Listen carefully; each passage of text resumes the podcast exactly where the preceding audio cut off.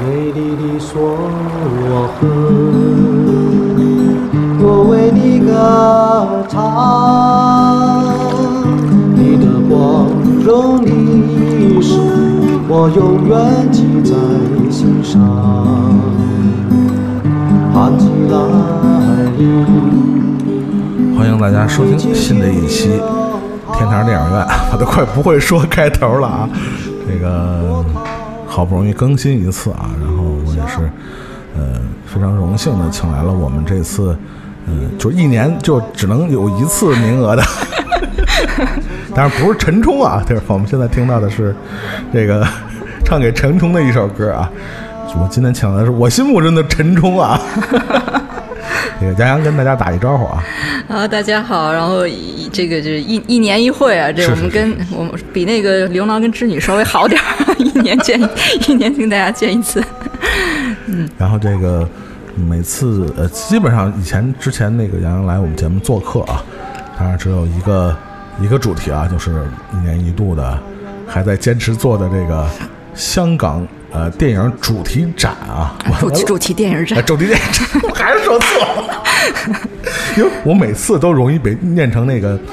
主题电影节就是老是电影结合电影展就容易混在一起，这是一个很严重的问题，一定要念对。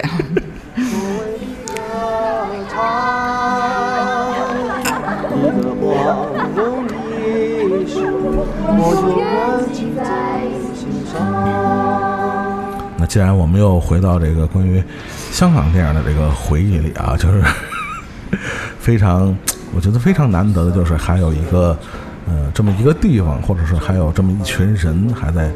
嗯、想着这个曾经在华语电影的这个呃历史长河中，曾经有这么一段辉煌的时期啊，曾经属于这么一个小小的地方和他的这么样一些这个坚持不懈地创作出杰作的这样一些电影人啊，这是已经是呃第八届的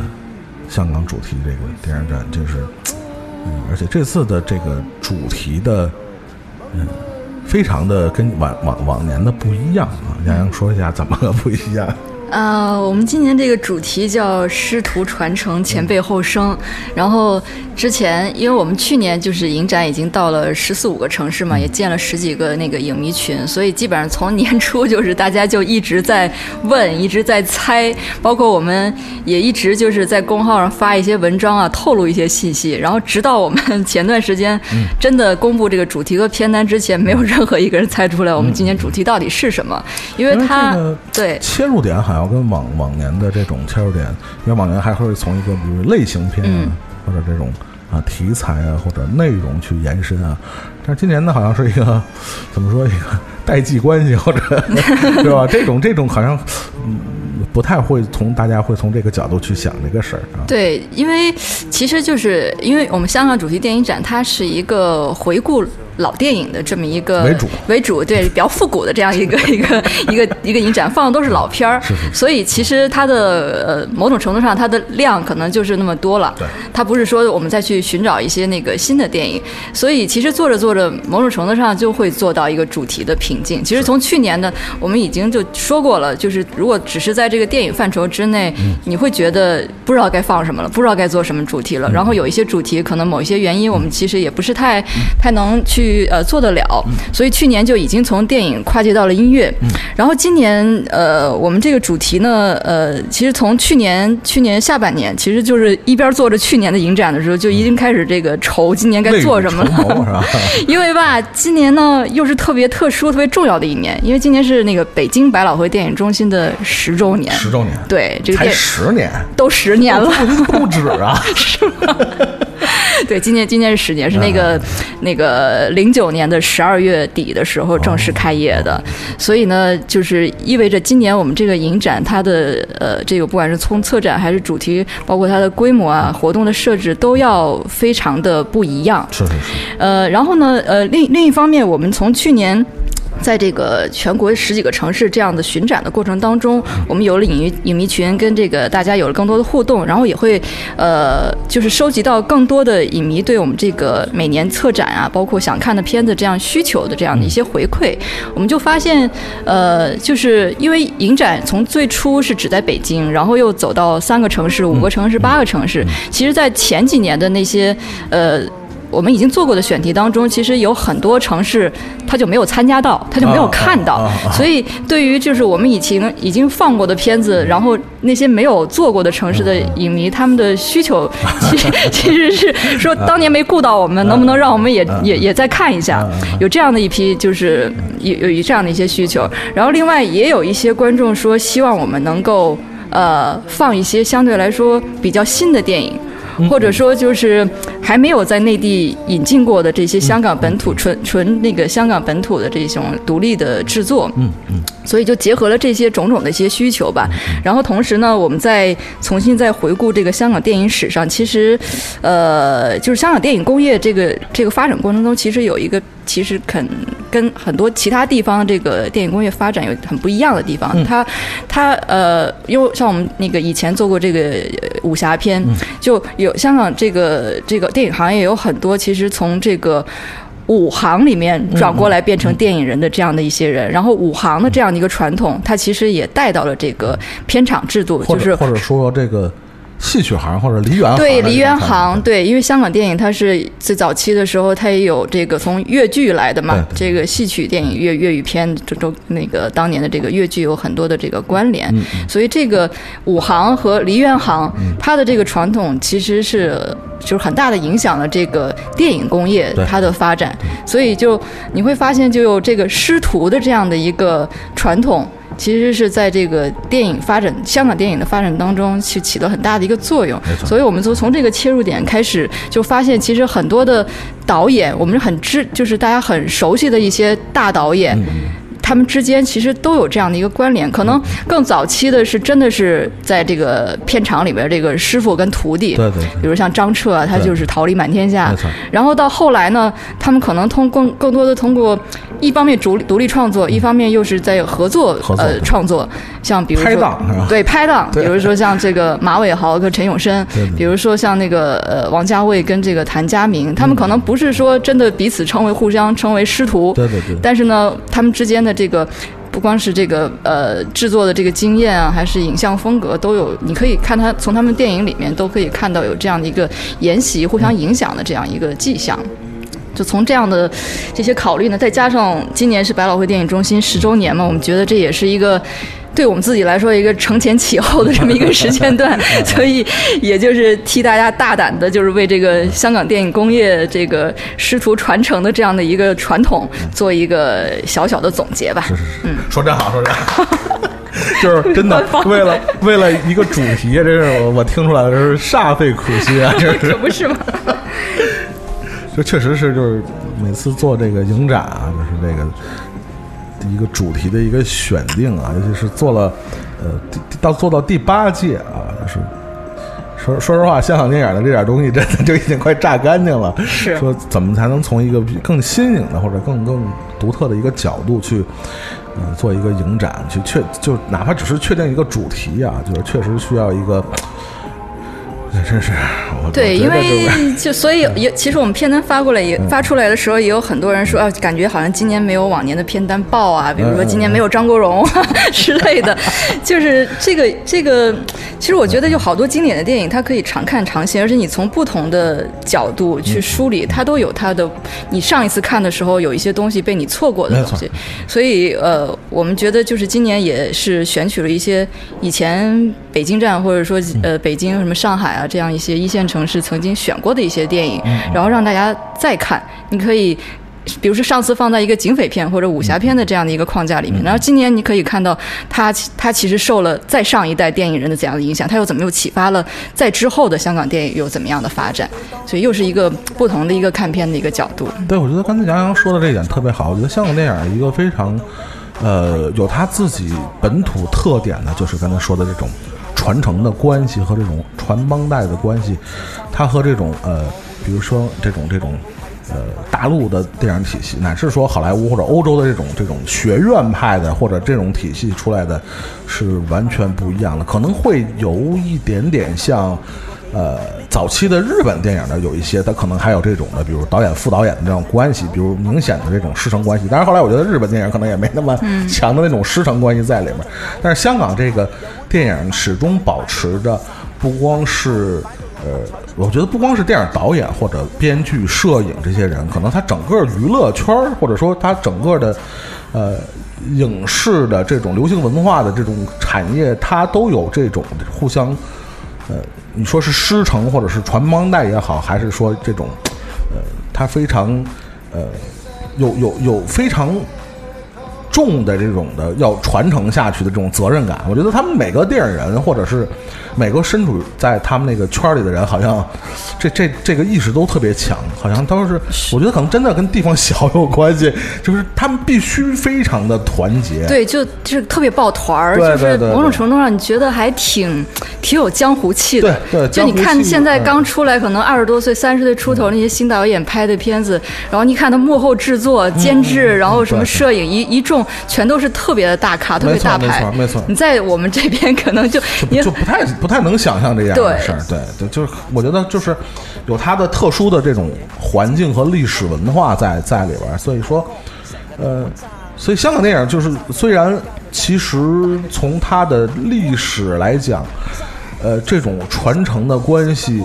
呃，在这次的影展里边儿，我觉得还是虽然可能很多影迷你刚才说了，可能会觉得不够的。呃爆款，但是我觉得真的每一部电影真都都是，呃，我觉得是用用心的去选了，因为我觉得这可能比，呃，只挑出比如往届的，比如一个警匪片啊，或者一个武侠片啊，我觉得选片来说比那个难度要大。对，因为你真的他们之间一定要有关联的，当然这过程当中也有一些遗憾啊，比如比如说那个像哦，还有要提一下，就是今年。呃，这个也是我们影展这个八年来第一次遇到，就是 曾经来过影展的我们的客席策展人，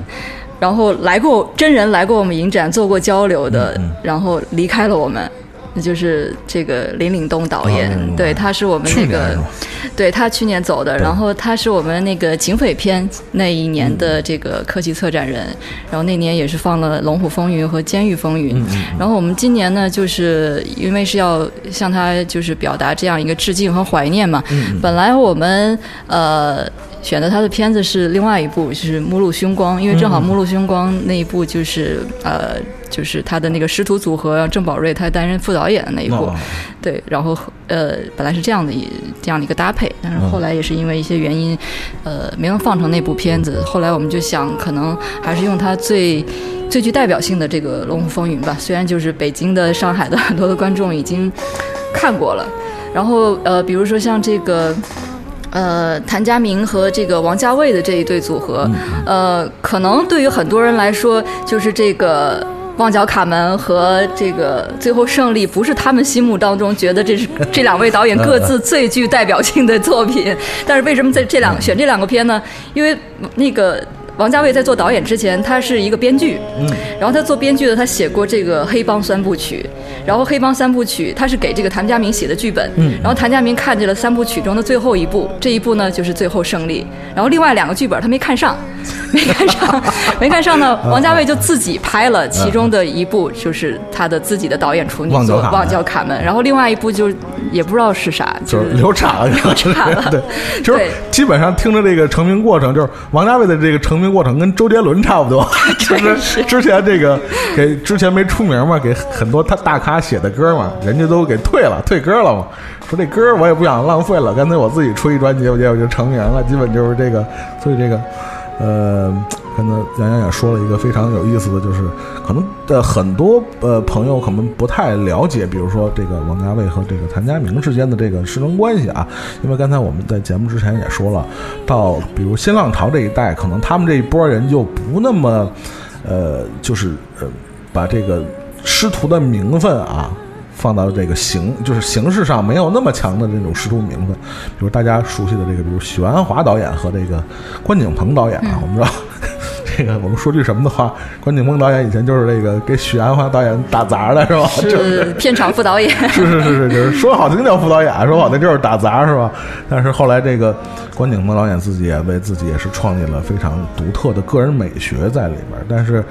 呃，从来没听说许鞍华导演说这个我是这个关锦鹏的老师啊，从来就是到他们这个新浪潮这波导演，好像这个对这个师承这个事儿呢，好像就看的就。比较淡了，好像整整体来说。对，因为新浪潮整个就是这些在当时就非常新锐的年轻的一批，就是尤其留学回来的，所以他们比较西 化。对，比较西化。他们整体来说，这个个人的这个主体意识会比较强，所以他们基本上还是作为一个独立创作来出现在这个电影史上的，所以他们之间可能不是那么的喜欢说呃，我是你的。我是你的前辈，我是你的徒弟，那大家都是一个彼此合作、彼此成就吧，嗯，或者是好朋友的这样的关系。对对，嗯，就是我们现在听到的这些歌呢，就是来自这次这个香港主题影展的这个呃其中的一部啊，就是刚才杨洋提到了，就是谭家明导演的，呃，王家卫编剧的啊，就想当年王家卫还给人写剧本的时候，所以我就突然想起一个一个一个一个事儿啊，就是。坊间不一直传言那个王家卫没剧本吗？拍电影，然后是应该是今年还是去年啊，颁了他一个什么最佳这个编剧奖是吧？我记得。然后王家卫先生现场把他那个写什么电影《重庆森林》吧，好像是哪个电影的那个写剧本的一个草稿拿到现场，就说你要向大家证实，写过的。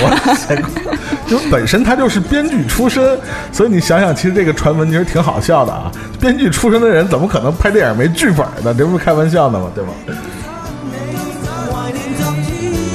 王家卫早年他其实是在新艺城，他是一个新艺城被新艺城给开除了的编剧，都有这黑历史啊。对。但是后来在。呃，一些采访中，这个采访这个谭家明导演啊，就是虽然呃，王家卫可能在公开的场合也也采访过，说过受到过，比如这个新浪潮，尤其是谭家明的这些风格的影响啊。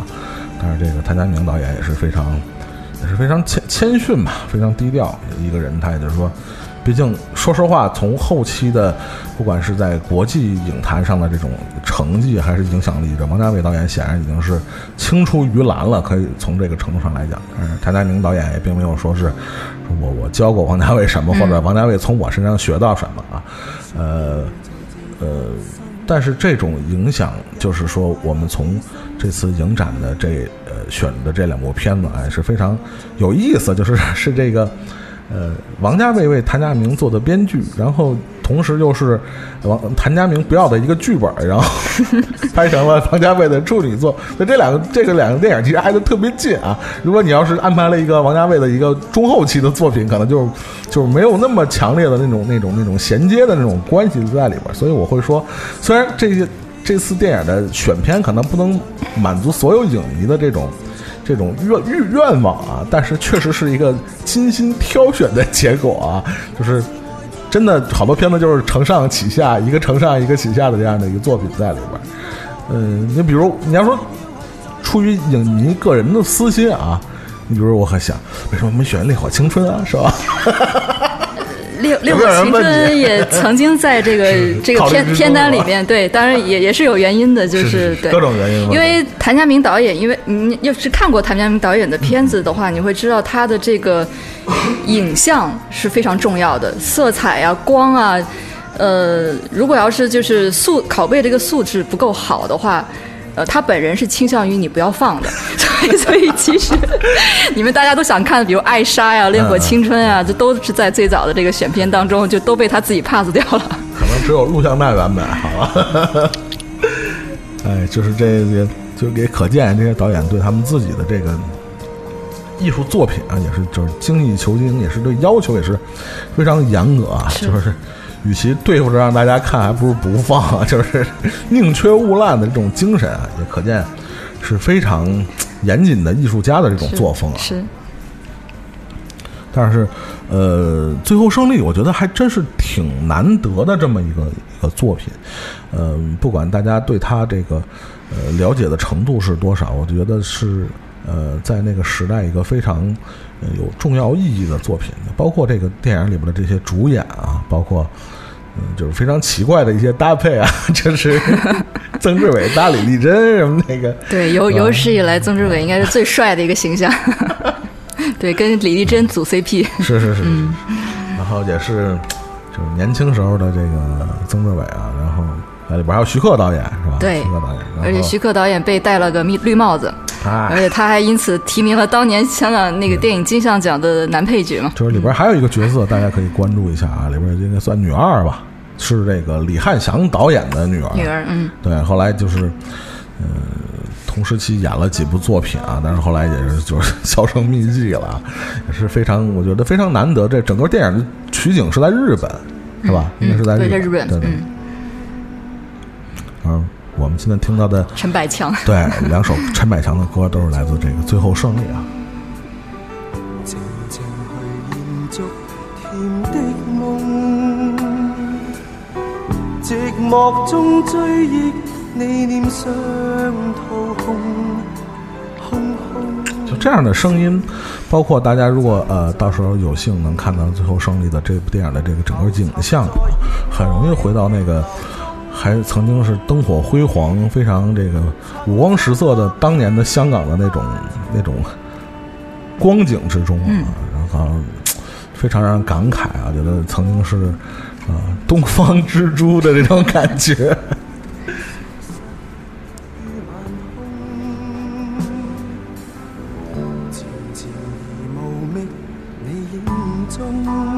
在排片上，我们其实也是把这两个片子是排在前后这样。是是是，对对对，这个二十七号嘛，礼拜六的时候，这是先放《最后胜利》，然后《旺角卡门对大家可以一起来比较着看一下。对，虽然这个旺角卡门还没有呃形成那么成熟或者那么个人化风格的王家卫，但是确实是呃也留下了非常呃经典的一些，比如这个呃张学友的表情包，就是我觉得旺角卡门留下最多的就是张学友的表情包，我真是惊了。然后，其实这部电影其实也影响了很多，包括呃片中的这个演员。我觉得最近还看了这个这个关于这个张曼玉的一个采访啊，他说也是，呃，正因为《旺旺角卡门》这部电影啊，虽然并没有给张曼玉带来什么重要的奖项啊，但是他说正是因为这个《旺角卡门》这部电影，让我的这个表演啊有了一个更深入的一个一个体会。他说他拍《旺角卡门》之前，他觉得他的这个。这种表演的方式都是这种幼童式的，就是嗯，疯疯癫癫的，对，就就跟那个周星驰经常说那个笑、哭、怒，然后那种的，就是，但是一直到《旺角卡门》，让他对这个表演，包括对这个演戏这件事儿，有了一个深入的一个不一样的体验。所以这个电影虽然并不是。呃，可以说并不是最好的王家卫，或者最王家卫的那个王家卫电影，但是确实影响了，呃，整个，呃，包括香港电影，包括这些我们日后所知道的这些影帝、影后啊，这些天王天后他们的整个演艺生涯，起到了非常重要的一个作用。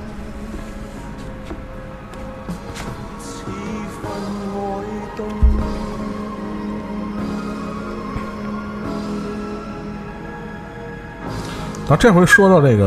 我们接着往下往往下捋着说吧，是吧？往下捋下说。这个说到王家卫呢，然后就得说这个，呃，这次影展又安排了一个，我在录音之前也跟杨洋聊，就是 特别费劲的这个，也是在这个最后一秒钟才拍板的这部电影啊，是吧？也是大家其实非常熟悉、也非常喜欢的这个，呃，这个，呃，我我们经常说这个对那个王家卫的另一面。对逗逼的那一面。对，就是这个东邪西毒的另一面，就是东成西就。然后这个，呃，这时候是我们大家其实都非常喜欢的，就是这个叫《天下无双》这部电影。其实这部电影当时在国内公映过啊，公映过，然后大家对现在它的这个现在五五点多是吧？这会儿这个胶片应该已经出海关了，如果顺利的话，正在那个快递送到影院的过路上。也也是非常不容易啊，这个 千千难万险啊，这个这个从这个香港，来据据杨洋说，这可能是唯一唯一的拷贝是吧？啊，对，这个是现在唯一这个正统的版权方，呃，这个泽东公司手上的胶片孤本，对。因为为我们为了让这个胶片能够合理合法的顺利的 进到进到大陆，然后大家注意“合理合法”这四个字 故事很多，是是是是，我们已经准备了快三个月了，这个所有的手续就是还是挺挺复杂的，挺复杂的，就是确实不容易。所以大家能看到这部呃作品啊，虽然可能大家已经看过很多遍了，然后喜欢他的人就更不用说了啊，但是。今年这个今年这个十八号啊，七月十八号能看到的这个整个影展的这个版本啊，应该是能看到机会真的是不多啊，真的确实是不多。虽然我不是业内人士啊，但是我在也经常听听听人坊间传闻啊，这个泽东的电影都不是特别容易看的。如果你很容易的随便的看到了，说明它一定不是正版放映。注意我前面说那四个字：合理合法。但是选那个《天下无双》这部电影，好像并不是出于对这个王家卫或者刘伟强什么关系的考虑啊，是另外一个人，就是这里边呃，我们知道《天下无双》能受到这么多人欢迎和喜欢啊，很大的原因是因为它的音乐。是的，是吧？这个，因为我们这次今年这个师徒传承，他他这个我们选择的这几组师徒，并不只是导演，导演。对，有导演的，有编剧的，然后有摄影的。刚刚你提到说这个刘伟强，其实也是跟刘伟强有关系，因为因为《天下无双》他的摄影指导是这个刘伟强他的师傅敖志军，对对。然后刚才这个《旺角卡门》又是这个刘伟强刘伟强的摄影，所以什么都会干，还会演戏。是，所以我我们我们这个不同的这个单元，这不也不是说一组一组跟彼此之间。是没有关系的，其实都是穿插的，就是这个这个单元和那个单元，其实他们的关就是都有千丝万缕的联系，因为确实这个电影圈也也也也不大，是是是，对对。然后然后不知道这个菩提老祖的这个演演员的这个师傅是谁？就说到说到这个这个天下无双的这个音乐啊，我们刚才说的就是，其实也算是。呃，王家卫这个整个的，尤其是到早期的这个几部电影的非常重要的一个作曲啊，那时候可能还没那么多钱请外国大咖，啊就是。其其实大家都觉得好像是王家卫他。先有王家卫，然后他才请了陈勋奇帮他做电影音乐。殊不知是当年人家陈勋奇先做了自己这个永嘉电影有限公司，然后他他聘对他聘请了王家卫到他公司里来写剧本拍电影，是这样的一个过程。就是这种互帮互助啊，这这真是这是非常香港的这样的这种感觉啊。这这刚才杨洋也说了，就是呃。而而且而且，我觉得香港电影这点特别好，就是我我当年帮过你提携过你，但是一旦你你成功了，或者说可能做的这个盘比我还大，但是呢，咱们依然你有有什么问题需要我帮忙，我依然义无反顾的帮你。我觉得这一点就是香港电影人，就是你说的江湖也好，还是这种 这种这种这种这种这种江湖这种气也好，还是什么也好，呃，也是他非常。独特的，我觉得也是非常可贵的地方。你你比如看到，我们看到可能，呃，这个刚才杨洋也说了，在陈勋奇已经有自己电影公司的情况下，王家卫可能还就是，咱们说句不好听的，还什么都不是呢，对吧？还是就是 nobody 是吧？但是，包括后来的这个为为为他做武术指导，包括被他作曲也好。甚至我们看到这个一代宗师的时候，我们看这个是陈勋奇跟着王家卫，就是走南闯北，去去采访这个中国大陆的各个宗派，这个这个武武武门派的这些武林的这些世外的高人。我觉得这种他们之间互相的这种非常牢不可破的关系啊，我觉得确实还挺让人。这个怎么说？你不说羡慕，但是确实真的在这个社会，我觉得特别难得。不光是电影行业，我觉得真的。所以我觉得某种程度上，这个武行的那个传统和精神，那个江湖气，还是对这个电影行业他们的彼此之间这个关系，还是还是有一定影响的。我觉得真的是很有影响，就是这种这种感觉，你就是，就可能就是呃。就武林虽然已经没有了，但是这种这种感觉却延续到这个电影行业、香港的电影行业里，我觉得真的还挺有意思的，也挺浪漫的，给人感觉。所以我们经常说陈云奇是武行里边做音乐做的最好的。而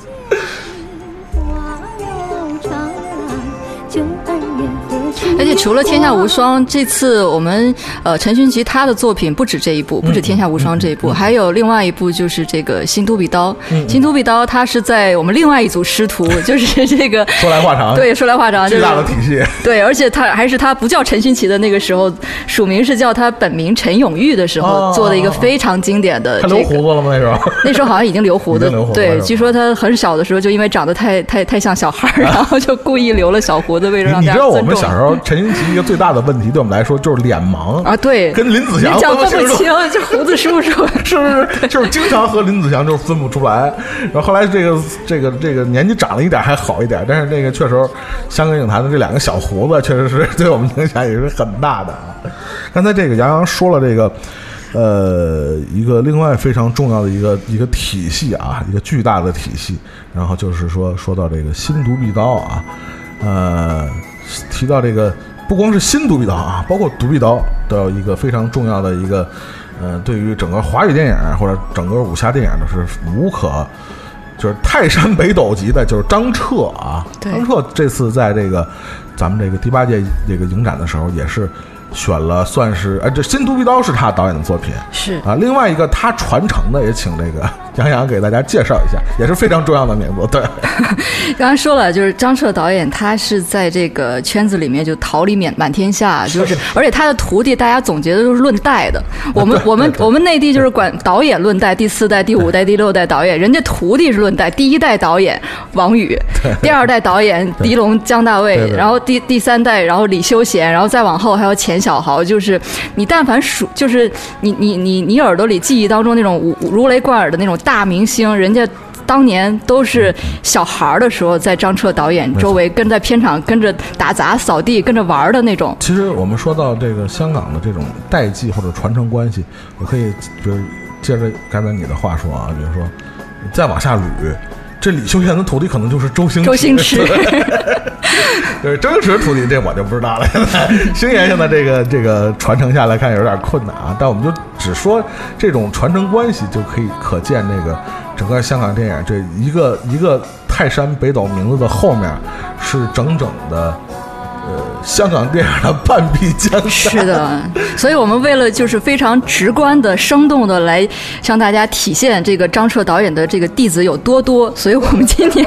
特地，我们并不是说呃，就是选一部他某一个弟子的什么代表作，这部作品呢是他几乎所有的弟子在他就是入行从影。三十年的那个那一年，四十年的那一年，嗯，专门为了为了向他致敬拍摄的这部片子叫《义胆群英》。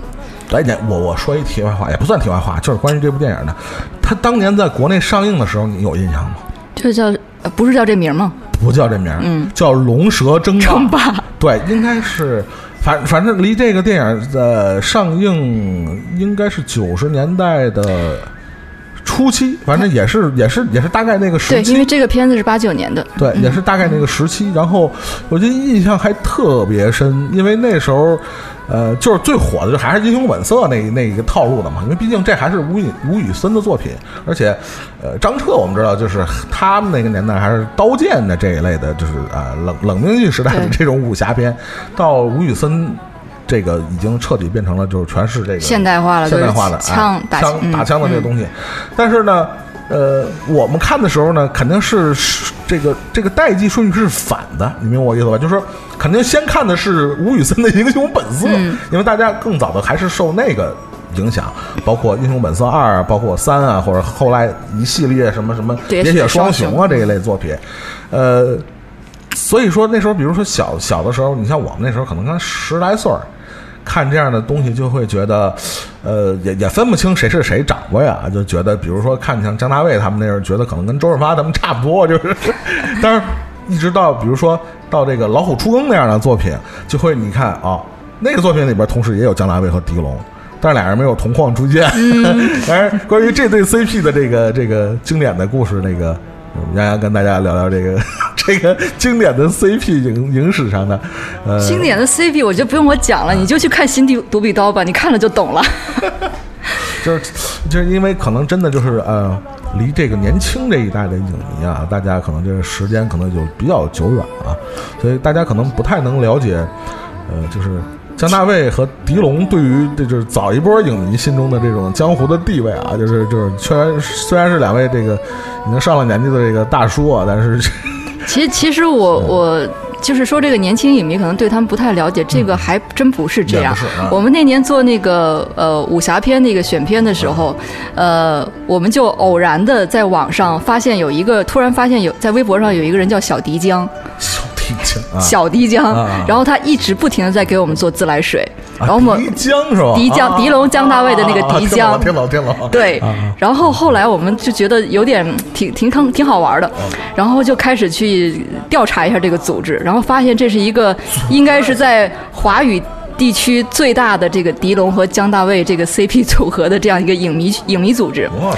我对，而且而且那一年就是我们其实那年没有放新独臂刀，所以今年要选这个新独臂刀，某种程度上也是把这个这个独臂刀这个所谓三部曲把它放齐了。那年我们是放的王宇那一版的独臂刀和之后的那个独臂刀王，对，然后这个新独臂刀好像只是上海和成都展映了一下，呃，然后呃。对，然后那那一年就是那个小迪江，他们就发动他们这个 全球的这个 影迷，就是呃，基本上就每一站我们都会有影迷从别的地方，甚至从国外跟着来看。哇，那还真是可以。对，嗯，然后所以。嗯，当然，他们两个的这个这个这个恩恩怨怨这个几十年呢，这你你就去上网去找他们的论论坛，说来话长，对，说来话长，上面有很丰富的八卦的讨论。然后，所以呢，就是当年啊，听说在这个《一览群英》在香港上映的时候，就是因为狄龙，呃，本来他也是要参演的，但后来他那个角色就是就是被被替换掉了。但是他跟姜大卫就是隔了很多年，再一次在银幕上同框的那个镜头，仍然。保留了，所以据说这个当年也 香港的影迷就是普天同庆，可以看到两个人在在同一个镜头里面出现。是，就是说，呃，我觉得现在的虽然我们总说这个，可能年轻影影迷可能没有那么感感同身受这种当时这个两人这个风华正茂时的那种 风华正茂时候那种那种那种盛况啊。但是我觉得年轻影迷有一个特别好的好处，我觉得因为现在的呃大家能看到这个呃。更更多更全面的资讯，所以可能不同时代的作品，大家更有一个非常好的横向的比较啊！真的，可能头头十几年我都没有那么深的这种感觉啊，但是真的现在回头看来，去去，比如说像我个人回头去看狄龙的演的武松啊，我发现真的只有狄龙演的是最好的武松，真的就看过那么多版。就是包括可能有时候小的时候看的呃，比如说像呃这样的角色，可能有先入为主的印象啊。但是你真的横向比较下来，可能真的还是狄龙演的最好。他的整个人的形象气质，我我觉得可能之后的华语影坛都没有出现另外一个演员有相同的这种感觉啊。包括比他晚半代的这些，比如周润发他们那一波人里边，我觉得可能都没有一个人能。代替狄龙的那种那种感觉啊，所以大家，我觉得虽然有有时候就是包括我父母有时候在家播电视看看着邵氏的这个 邵氏的片儿，觉得啊太老了，这这这种感觉。但是你真的静下心看，觉得还真是。虽然有时候我我们不敢说张张彻或者楚原像他们这样的导演，每部作品都是经典啊。但是有些拍的也确实也改的乱七八糟的，就是，但是你整体看下来，你也能感觉到当时包括这个张彻他们那一代导演，包括邵氏的那时候的这个整个制作的这种水平和他的整个的他的这个呃投入的这种资金的这种这种状况啊，我觉得都能感觉到那确实是一个电影电影的黄金时代，嗯就是大家真的就 特别。重视啊，就是真的，一一一堆演员，就是，就是各领风骚啊！大家就是攒那么多演员，我觉得这是后世的一些都没法达到的一个一个一个程度。真的，我觉得那时候一个一个向上走的那种阶段，就是能能感觉出来。所以，呃，回到我们说到这个《一胆群英》这部电影啊，就是我们说，虽然已经是。包括张大卫啊，包括狄龙啊，包括陈观泰啊，已经是他们这个慢慢步入中老年的，老年有点过夸张啊，就肯定已经是步入中年了啊。尤其我们知道这个狄龙大哥，就是因为这个发际线的，就真的就是，我觉得他就是因为发际线的问题，他头发要是什么点儿，他还能坚持两年，真的，他完全因为发际线的问题。哦，可能是因为这个原因，我们今年本来开幕式的时候是要去邀请的，然后被拒了。嗯我觉得他真的是还挺在乎，就是在乎自己羽毛的那样的艺人啊。我觉得他真的是完全因为发际线，他要不是因为发际线的原因，我觉得他真的还能再扛几年啊。尤其他后来这个，这个这个。反复强调人家发际线，就是有有几款戴帽子的这个这个造型，我觉得还真是还是很英武啊。因为毕竟他的整个这个形体啊，他这个气质还是在。但是就是后来就是大家知道，就是比如说这个像其实我们这代影迷就已经是从《英雄本色》开始了解他。他年轻的时候，其实我们都是倒着看的嘛。是，所以《英雄本色》就已经，你想他都是周润发大哥了，是 这这已经就是已经进入英雄迟暮的那个阶段了啊。虽然这里边的很多的我们刚才提到的，其实主演的这几个其实都是已经是，呃，算是不是张彻最新的这波弟子啊。说说实话，连李修贤都算是。对吧？里边都已经有周星驰了，你想，包括这个反派的陈观泰，包括这吴马老师，对吧？吴马啊，包括这个我们刚才说姜大卫这几个人，就是有明显的感觉出来，他已经不是燕青的那个姜大卫了，已经不是那个浪子的姜大卫了。就是大家虽然说以这个英雄本色的方式在互相打，但是这个电影里边确实包括我们刚才说到的这些幕后故事，包括他集结的当时的这一波香港的年轻的。不光是男演员，而且我们刚才说的里边还有这个，哎，那女的叫什么？有田妞啊，田妞对，田妞也有，还有一个特别邝美云啊，邝美云，邝美云，邝美云得邝美人啊，真是，哎呀，这是也是绝代的佳人啊，那个时代真的是我们经常老老老，现在就是经常有人发什么微博、微信啊，就回顾那个年代的香港的美女，这就是例行，我看每个月他们公众号都干点事儿，就是是。这也是对这个时代审美愈愈发同质化的一种，你说是遗憾也好，还是说大家还是真的特别怀念那个时代，尤其对美的这种要求啊，尤其是对审美的标准，真的是真的是都不一样。你看每个人长得都不太一样，但是还是美，对吧？那不像现在美是美，就是都是都一样，对，经常这封面就是猜。他吧是谁吧？就是经常是这种，让大家去回头去看看那个《龙蛇争霸》啊。虽然龙蛇争霸 对 对《龙蛇争霸》对义胆群英对又名，当年在大陆上映的时候又名《龙蛇争霸》。虽然当时我们只是拿它当做一个这个《英雄本色》的姊妹篇去看的啊，但说实话，这个整体电影本身啊，呃。并不能说是是吴宇森的一个非常重要的或者怎么样，但他确实他这个幕前幕后的这些人，包括这些演员，他们出演这部电影，包括他是张彻出道四十周年，等于是献给这个张大师的一个生日礼物，是的，贺寿的。对，所以他这个电影的其实有一些很多电影以外的意义含义在里边，而且特别有意思的就是，他虽然是一众师。徒弟为师傅贺寿送的一个礼，但是他故事讲的是也是一般徒弟，就是老大嘛，老大的一张徒弟，因为老大对于徒弟之间这个有不同的偏爱，结果最后火拼，互相残杀这么样一个故事。这个所指啊，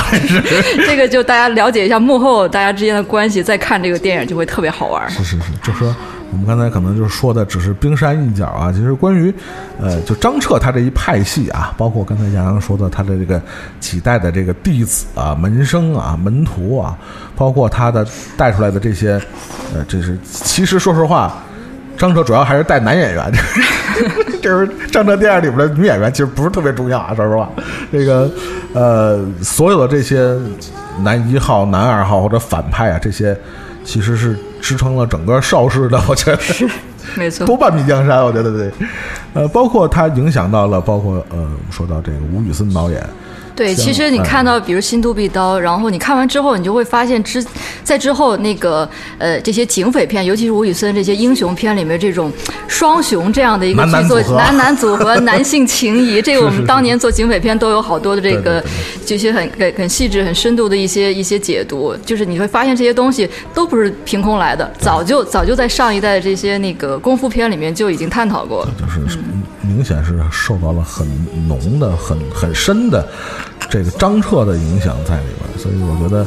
呃，非常有意思。就是说，把这样两部呃电影，一个算是这个呃，就是把把把这个他最得意的两个门生啊，这个张大卫和狄龙的他们合作的这个新独臂刀，然后再加上那个吴宇森这个为。呃，吴吴宇森为主的这一众的这个门生和弟子啊，为这个大师为张大师贺这个贺寿的这个四十周年的这个作品，这个一胆群英啊，作为一个对照，大家其实可以发现很多的故事啊在里边。我觉得这个其实比电影本身的很多的这个这个所要传达的这个故事内容，其实还要还要丰富，还要精彩啊。现在我们听到的就是甜妞的一首歌。我找那个甜妞在那个 一旦群里的歌没找着，那歌还是对那电影还有黄沾，对，这要说起来就是就是真的就没完没了了，就是幕前幕后的这一堆这个香港电影黄金时代的这些很多大师，包括那个唐家这些都已经多少年不出来的这个很重要的武术指导。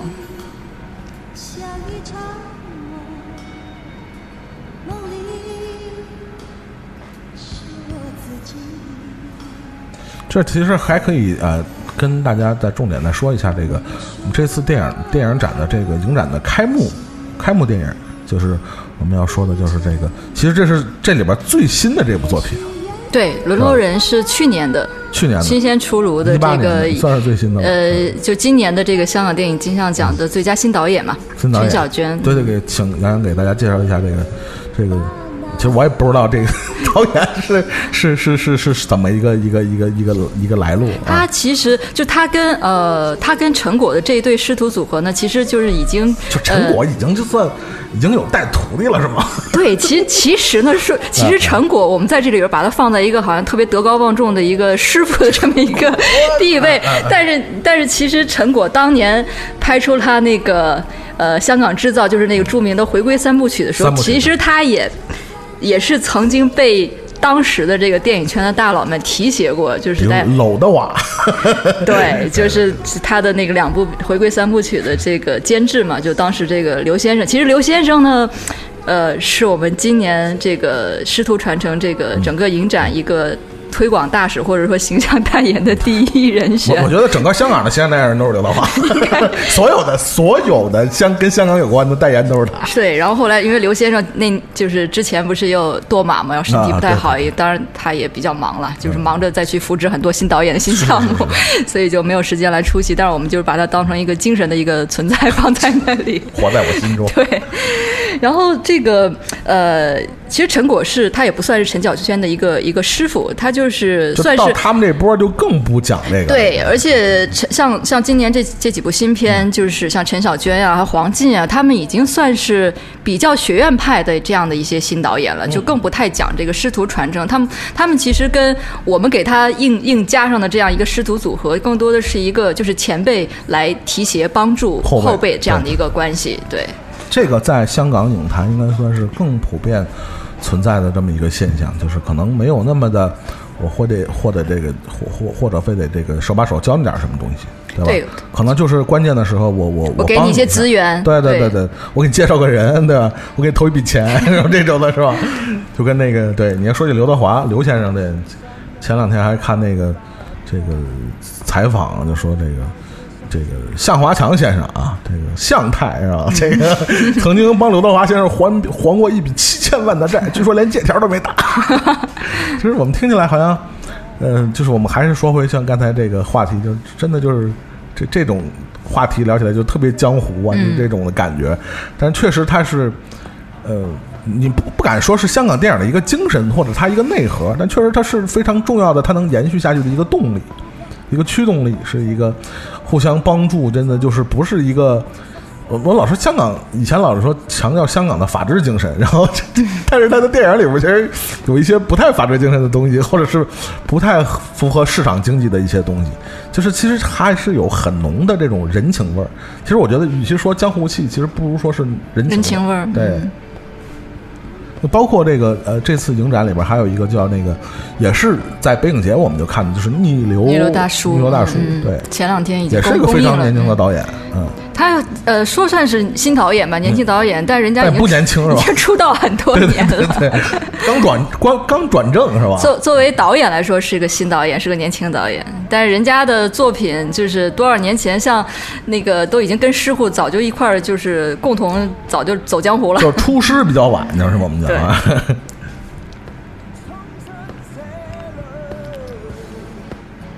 这个这个逆流大叔也算是我觉得这一一两年比较就是让人看着比较耳也不算也不能叫耳目一新啊，但是确实让人这个心头一震的这样的香港电影。呃，其实呃跟杨洋聊了一下这个今年的这个香港影展的这些作品啊，其实呃不可避免的还是要聊到这个香港电影的现状啊。说实话，呃，虽然也有时不时的，比如说像。呃，逆流大叔啊，像沦落人啊，像一念之明啊、这样的一念无名啊，一念无名，嗨，好歹我还看过来，人别人念错，就这样像这样的比较，呃，你不光不光是这个创作力量比较年轻，呃，包括这个呃，但是我觉得另外一个对比就是说这些呃成名成腕的导演，比如说最近啊，就最近啊，就我们节目这上上线，这期节目上线是七月十八号，但是就是这几个月，呃，比较重头的，呃，想在市场上想想激起所谓这个浪花的几部这个，比如说这个叫什么《追追龙二》。啊，追龙二，扫毒二，嗯，其实嗯其实我觉得不是困惑啊，尤其是不不敢说这个自称说是看过多少多少香港电影，但是确实是被香港电影影响的我们这一代影迷，呃，看到这样的作品，其实还是会感慨啊，就是现在的电影环境或者电影制作的方式，呃。其实从某种程度上来讲，也无限暴露了香港电影的某些弱点，或者说它的短处，尤其像，是吧？王晶导演他们这样的，我不不不是说他的方式有问题，但是他当年的这样的取得成功的一些方式方法，可能放在当下的这样的电影市场里，可能不太适用。我我觉得，我不知道杨洋怎么看。虽然杨洋经常刚才也说了，就是搞一些老电影的，但是你不可不可否认的是，你们电影院也要放新电影啊，对吧？像这种是吧，扫扫毒二、追龙二这样的电影，你你会怎么怎么看这样的电影？包括说实话，你不能说王晶。是一个烂导演，你也不能说那个邱邱导演是个烂导演，对吧？虽然确实拍这些片子也不怎么好，但是，呃，邱导和王导也确实是香港整个电影历史里边非常中间的力量。当拥有了更多的投资或者更广阔的市场的时候，他们交上来的是这样的作品。你觉得会不会，嗯，会会多多少少的会反映出香港电影的一些弊端在里头？呃，这种弊端。早就显现了，是吧？因为这个话题吧，就是真是老生常谈，每每年都要聊，每年有嘉宾来聊，每年嘉宾来了也 观众也都要问，他们也都要回答一遍，而且基本上你也没有办法说太太太多不不一样的那那些可能性。嗯，而且现在基本上就是香港导演也就分成了北上的和 留守的。然后然后，然后北上的，或者说我既北上，我也留守，我北上拍这样的我留守拍那样的。所以呢，今年我们也就是嗯，专门也是做了这样的一个设计，这样的一个论坛，就放在我们没有办法，放在这个逆流大叔的这个放映的之后，我们就是呃北京的这几个开幕的嘉宾，要陈果呀、这个马永豪、陈永生，然后包括这个逆流大叔他的这个监制，然后其实也是在香港本土，就是他们这几年来比较突出的致力于这个扶植一些中小小成本的独立制作的这个天下一公司的这样一个高层的管理人员，这个廖婉红、有陈果导演啊，陈果导演也会哎呦我来真想跟陈果导演聊聊这事儿，是吧？他说三夫和九龙，这啊，是这形成了一个鲜就明典型的，然后 留留守拍这样的，北上拍那样的。这个情何以堪啊！这种事儿啊，真是，嗯，哎，就是真的，就是杨洋刚才说的，就是真的是老生常谈的这么一个话题。我记得，就我真的就是觉得，就像昨天的事儿啊，就是第七届你们请那个呃郑宝瑞导演，我记得在现场好像就有就有影迷提这个问题。五第五届的第是五届吗？嗯，对，我都真的，我记得片那年，我记得好像都像是就是刚刚刚发生的，我觉得记忆犹新的事儿，就是现场，就像你说的，都不断的就有影迷，尤其稍微稍微上一点年纪的啊，就不说是是非得是。就是啊三三十岁左右的影迷，好像都会提这样的问题，因为真的就是，呃现在的香港电影和当年的香港电影，即使是同一拨人，真的好像 差的还还挺多的。这种东西就是确实是，就普通影迷来讲，确实是还是一个挺挺挺困惑的一个事儿。就是说，对他们来说，就是真的就是不不太能接受偶像的崩塌吧？你明白？就是这种。不管是导演也好，还是自己的这种心目中的偶像，就是确实，因为他毕竟他拍过那样的，是吧？是你看到，嗯，确实这种这种感情也是这个其实你你你从我们，因为像今年我们就想要选一些新片嘛，嗯然后其实你可以想象得到，就是如果香港那边呃的一个新作品，然后拍的不错的，嗯然后内容又挺好的，还能播的。还能播的，那它必然就会被引进。对对对对对，然后，所以就是你会看到我们这个片单，就是本来已经选选进来了，然后它半途就供应了嗯，然后可能我们在巡展过程当中，它就突然就供应了，啊啊啊！就是。嗯其实这个东西就是很正常的，剩剩下那些肯定就是一些你不能拿来放的，嗯嗯嗯，或者说它其实也没有那么好的。是但凡是好的，然后可以放的，那那它一定会会拿进来。其实确实，呃，就不可否认的是，就是整个香港电影的这种创作的人才和创作力量，真的可能呃，跟它巅峰时期相比，确实是在走一个下坡路。我我我觉得是，不管是从量上来讲，还是还是从质上来讲，可能。就是你你也说了，就是可能这一两年可能就屈指可数的这么几个片子，或者说这个出来几个几个年轻导演，真的就是 就是两个手都都都数得出来，可能一个手都数得出来。这个可能这说起来可能是一个一个大问题啊，我觉得就是每次我在这个现场、啊、有影迷提这个问题，我都特别觉得替这几个导演或者现场嘉宾，我觉得特别难受，因为。你说从哪这事儿怎么聊？你说这怎么怎么聊？是不是一聊就上下五千年？我觉得这个东西就是不是说单单的呃某某一些人或者是某一个环境能能决定的这个东西，我觉得从大规律上来讲叫盛极必衰。它曾经代表不光是华语电影，甚至是整个亚洲电影的最高的一个标准。但你想过三十年以后，我觉得这个这个从自然规律也好，它也是可以理解的。也不可能是是谁永远站在一个最高的制高点啊！那你又不是好莱坞的这个这个这个体系的东西，对对吧？所以你你作为一个曾经在一个短短时间内集中爆发，有那么多人才和那么多创作力量的这么一个地方，呃，三十年以后，嗯，成一个衰退的趋势，我觉得这个其实是一个正常的。抛开所有的外部环境或者其他的体制性的或者是其他的问题，这其实也是正常的。它不可能永远就是井喷，它得喷成什么样啊，是吧？这个这个不可能的。所以说，有盛就必有衰嘛，这个事儿其实也是。而且就是一直在讨论说上香港电影已死已死怎么怎么着，就每年都死，每年都死，每年都一直都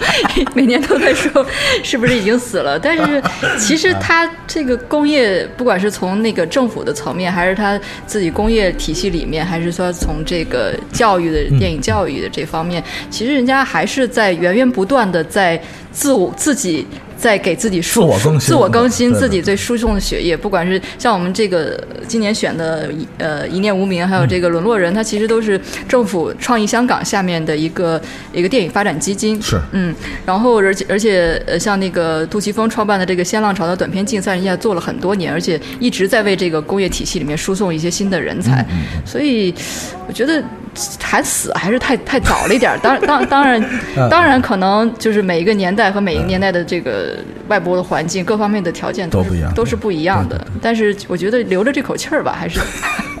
叫什么？百足之虫还死而不僵呢，是吧？哪儿那么容易死？你你看哪儿的人都死死干净了，是不是？这这不这肯定是不太可能的。这个其实站在影迷的角度，其实我们也很好理解，叫爱之深就责之切嘛，就是可能就是，嗯、真的因为他曾经代表了那么一个创作的高峰嘛，所以可能，呃，可能说说句说句什么的话，可能本身这个大陆影视，大大陆电影，你你的高峰是不是还是来了是没来，还是说过了呢？对不对？大陆就是很多影迷可能我觉得可能有一种怎么说？感情在转移的这么一个一个一个过程啊，就是肯定大家都希望，因为毕竟，嗯，作为国人嘛，对吧？对对自己的这个这个自己这这个母母语的这种环境下产生的这种影视作品，肯定会有一个更多的感情的投入嘛。但是大家肯定希望有更多更好的，不管是是哪儿产出的这种华语电影。嗯，但是现现阶段呢，可能就不是那么理想啊，所以大家就会把这个是吧，把这个感情都会投入到曾经辉煌过的这个香港电影身上，就说为什么你不行呢？就是啊，就是还是一个，我觉得是一个感情上的移情的作用在里边，我觉得可能在里边。希望大家，大家可能会觉得他他希望他再次的崛起，但是有些东西就是客观的规律就决定了，呃。有盛必有衰嘛，是吧？就是你不能这这老话了，不能指着一棵树上吊死，你不能都指着香港导演对吧 去拍。虽然这个，嗯，虽然现在这个好多片都是香港导演拍的。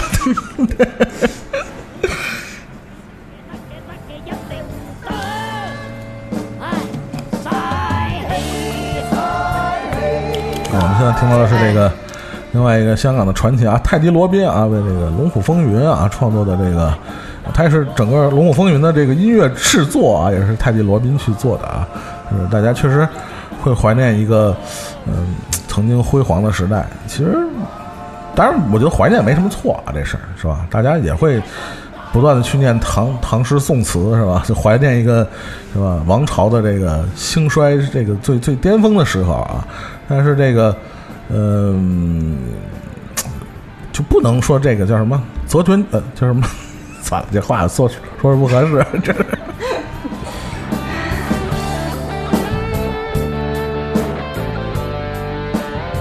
但其实就像刚才杨洋说的，就是即使可能啊不不是在处于这个整个人才创作的一个巅峰的这么一个一个环境下啊，但是香港电影还是有他自己的这个。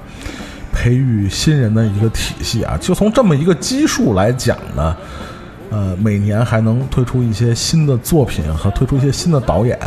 其实已经是一个我觉得还是还是挺不容易的一个事情啊。就是我们反观我们大陆这么大的一个电影市场和这么一个，其实已经已经已经。在发展的这么几十年，还有那么大的资金的投入产出的这么一个电影市场，我也没见有多少新导演出来 和新作品。对啊，你还责备香港电影死不死？嗯。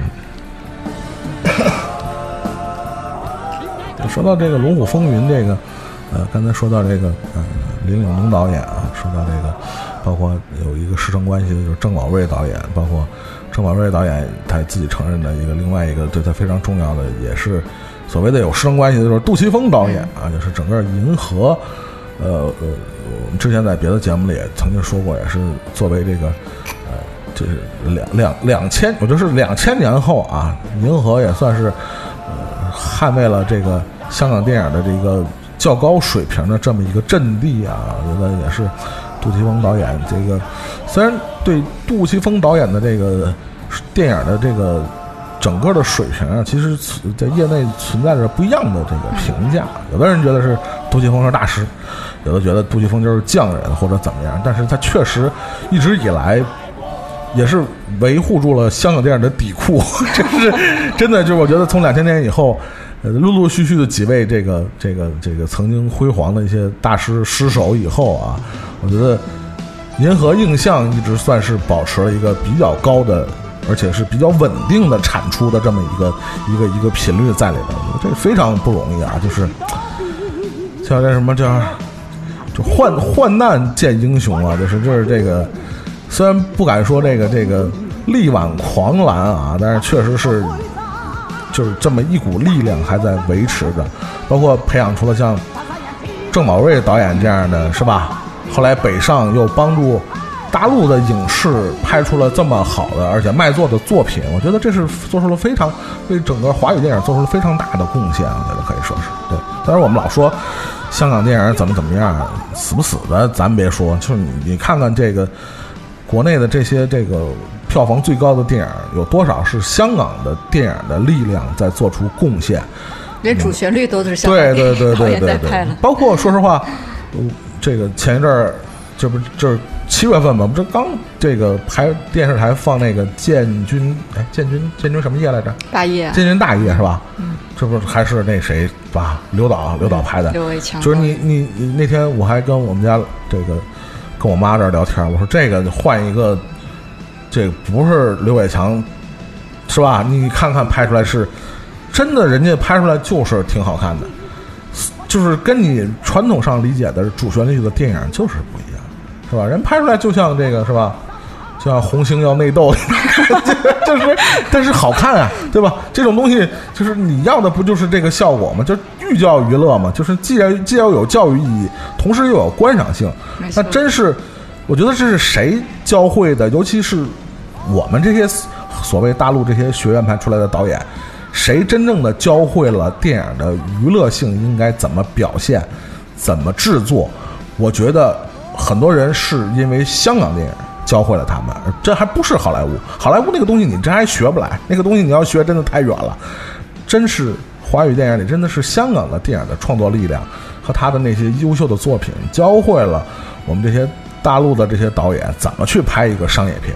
我觉得真正正真真正正他们是，呃，你要说师承关系，我觉得真的香港电影是整个，包括韩国电影，很多导演都承认他们年轻时候是受到这个香港电影的影响，他们才拍出了很多我们今天看来又有什么教育意义，又有商业性，是吧？寓教于乐这样的这样的作品，我觉得他真的是为整个。不光是华语电影，我觉得为整个的亚洲电影都做出了一种楷模，做出了一个典范。我觉得这个是今时今日香港电影存在的一个最大的一个意义。不光是他那些作品，他们现在的电影人还是在发挥着自己的这种，是吧？你说郑宝瑞这样的导演，就还很年轻的导演嘛，对吧？并不是一个一个多么多么多么老，我觉得他的创作的创作期还是能维持的很好，而且我觉得他在整个大陆的电影体系里边还是游刃挺游刃有余的。我觉得在现场我看采访这个郑宝瑞导演，是一个从各个方面他是一个目标很清清晰的一个导演。他很明白自己在干什么，我觉得这是非常难能可贵的。就是包括香港电影人的这种实干的、脚踏实地的这种实干的精神，他没有那么很多人你没有那么崇高的这个艺术理想，这个对跟咱们这个这个哎是就是一方面作者性是一方面，另一方面他这个在这个体系里面，他的适应能力也非常的强。其实有的就是不是说没有一些限制就会拍出更好的电影，有的有的时候你你你你有了这么多的限制，你才会可能会去刺激激发你有去想更多的方法去怎么去表达你想要表达的东西。没错，就是你在这个里面，并不见得就是所谓说妥协了呀，或者是没有什么自己的表达，一一一味的就是单一的主旋律，其实没有那么简单这个活儿。当然没有那么简单，对吧？我们老举那个伊朗电影的例子，是吧？伊朗电影里的机会不比你多。你看伊朗电影敢拍什么，人家不照拿奖，对吧？什么也不耽误，这是。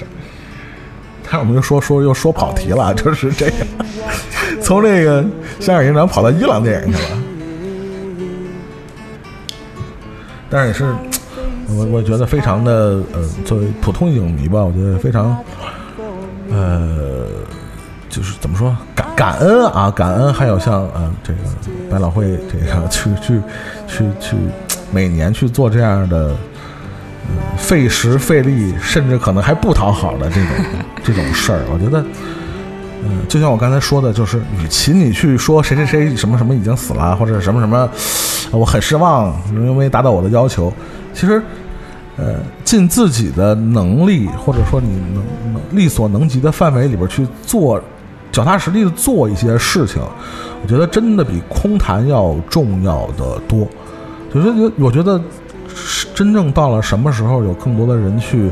去去实际的做一件事儿，哪怕再小的事儿，哪怕说呃，你说我能力有限，但是你也是在脚踏实地的去推广你自己喜欢的、你真正去喜爱的这些电影。也比你就是一味的这个怨天尤人，是吧？啊，你为什么要拍拍出我喜欢的是吧？我已经不欠你票钱了 那种，我觉得更有意义吧。我觉得，虽然我也非常担心，下次杨洋可能选不出什么主，我开始就在想明年怎么办呀？就是今年已经开始想明年的事儿了，好焦虑。真的就是挺焦虑的，我觉得这事儿就是说。嗯，要么你这样，我给你出一主意，下回你们就也就集思广益，你别让人家猜你选什么主题，你干脆你就让影迷 帮你对征集主题就完了。就是想看僵尸片儿。呃，你你要不怕操作难度大，你就这么来。我是影迷，我是不怕，是吧？你是策展的，你要不嫌麻烦，你就弄，我肯定是没问题。反正每一届大家就。我们就且放且珍惜，你们且看且珍惜吧。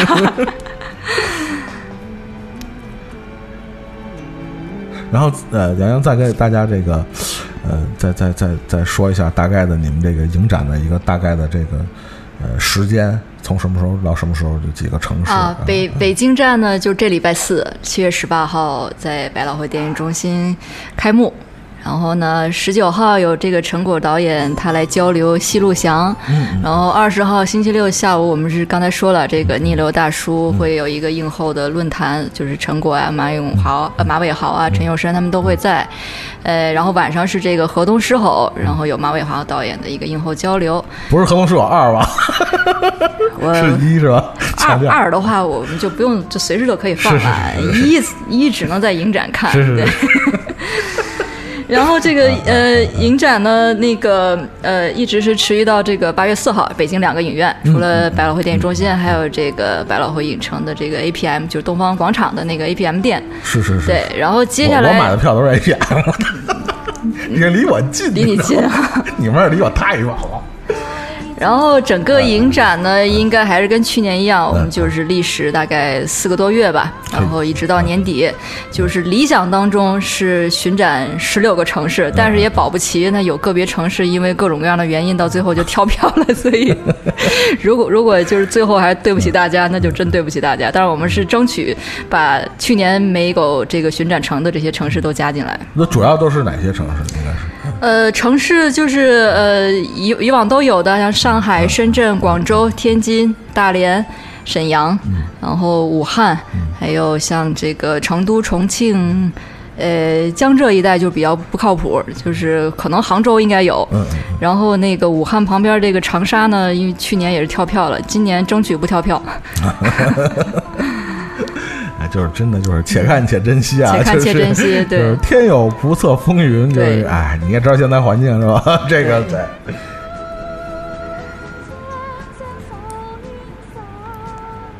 其实这个，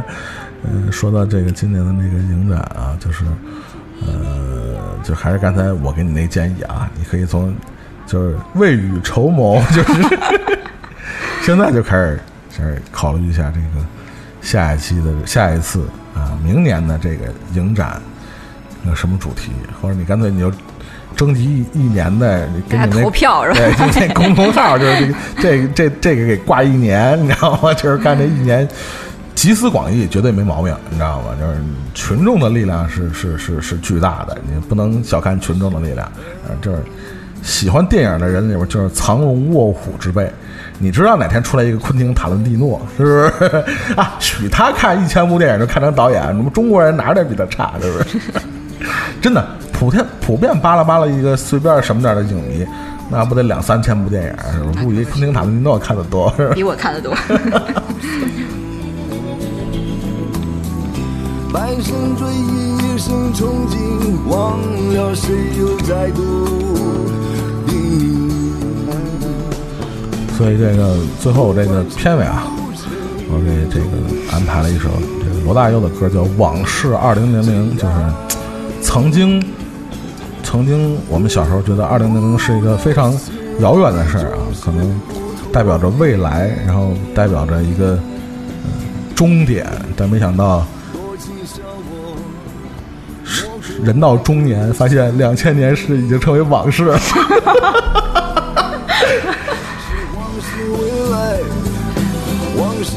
就是曾经就是就跟香港电影一样啊，曾经是我们这个是我们年轻影迷的这个生活中的这个主旋律啊。没想到这个人到中年，我们自己做广播节目需要缅怀起香港电影的曾经的辉煌啊。但是，但是就还是我说的那句话：百足之虫，死而不僵，是吧？一种真正具有这个旺盛生命力的文化形式是不会轻易灭亡的，是吧？呃，再次非常感谢杨洋来次做客我们这个糖蒜广播啊，做做客我这节目啊，然后这个希望下次来不是就是一年来一次，这个 我知道杨洋我争取下明年还能来，不会因为那个想不出主题而来不了了。要不你这样，下回啊，这个提前啊，咱们做一期，你就在我这节目里，咱就征集主题，然后 集思扣广益印是吧？对，或者我提前我给你办一个这个，在这个粉丝群里，我就让他们给你征集主题，咱的咱咱咱就在节目里就就拍板儿，下期下下一个影展你们用哪个？我跟你说，真的你可以考虑考虑，好吧？估计就得哭了，看这片单。都是引进不了的。然后也谢谢杨洋啊，也是这个，谢谢谢谢谢谢呃再次感谢大家收听啊，那我们下期节目再见，拜拜。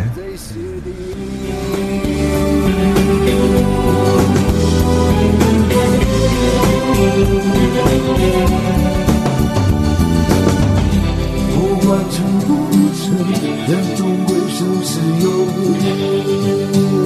怎样？